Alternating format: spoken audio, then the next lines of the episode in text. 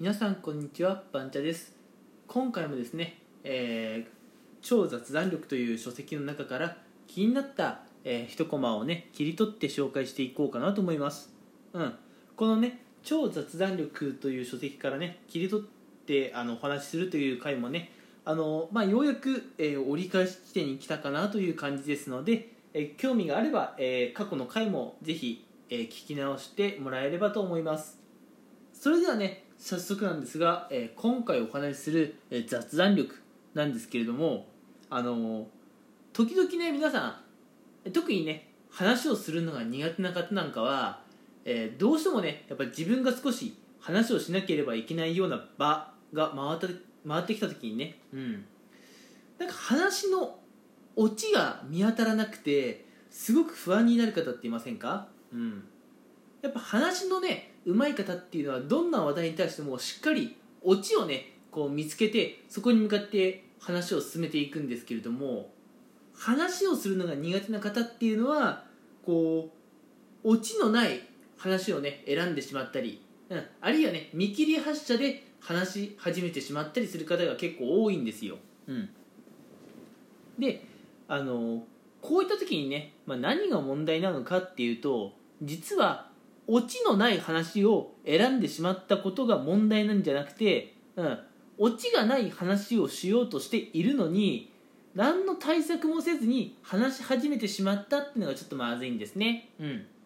ていうのもやっぱ雑談の場では、まあ、オチのある話もね全然いいんですけれどもオチのない話っていうのもね、え結構歓迎されたりするもんなんですよ。うん、あの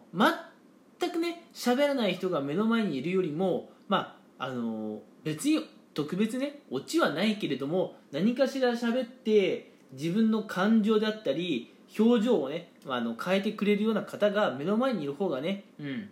やっぱ第三者から見て結構安心するんですよね、うん、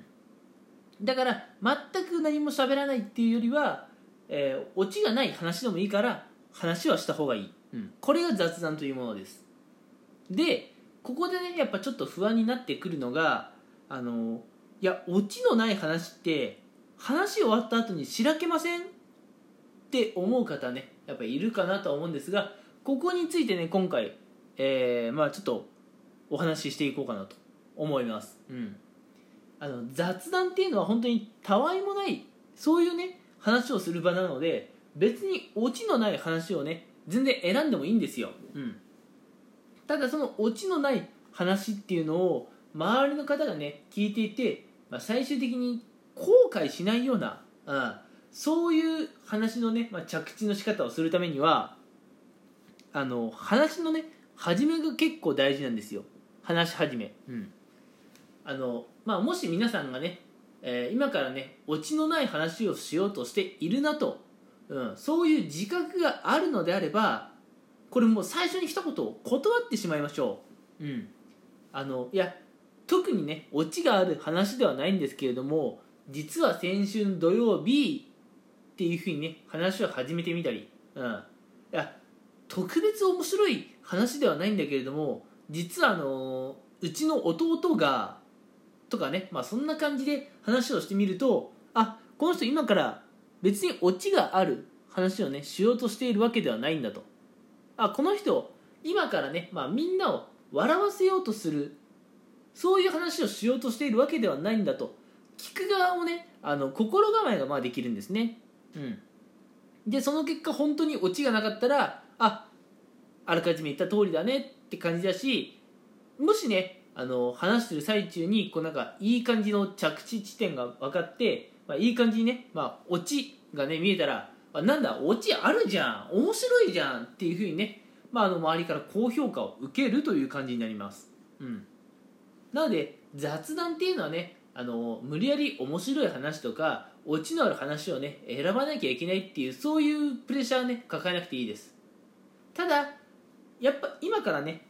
しようとしている話が面白くないなとかああオチがないなと思っているのであれば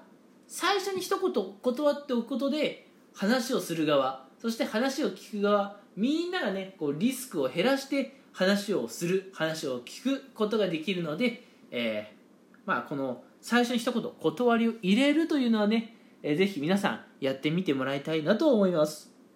それではね、えー、この超雑談力からね気になった一コマを、えー、切り取ってお話しする回も、えー、いよいよ半分くらいがね終わってきたかなという感じです、うん、この超雑談力ね本当に読んでいてあのああなるほどと納得できるようなことはたくさん書いてあるのでもしね気になる方がいたら皆さんもお手に取って読んでみてください。ということで今回はここまでにしたいと思います。最後まで聞いてくれてありがとうございました。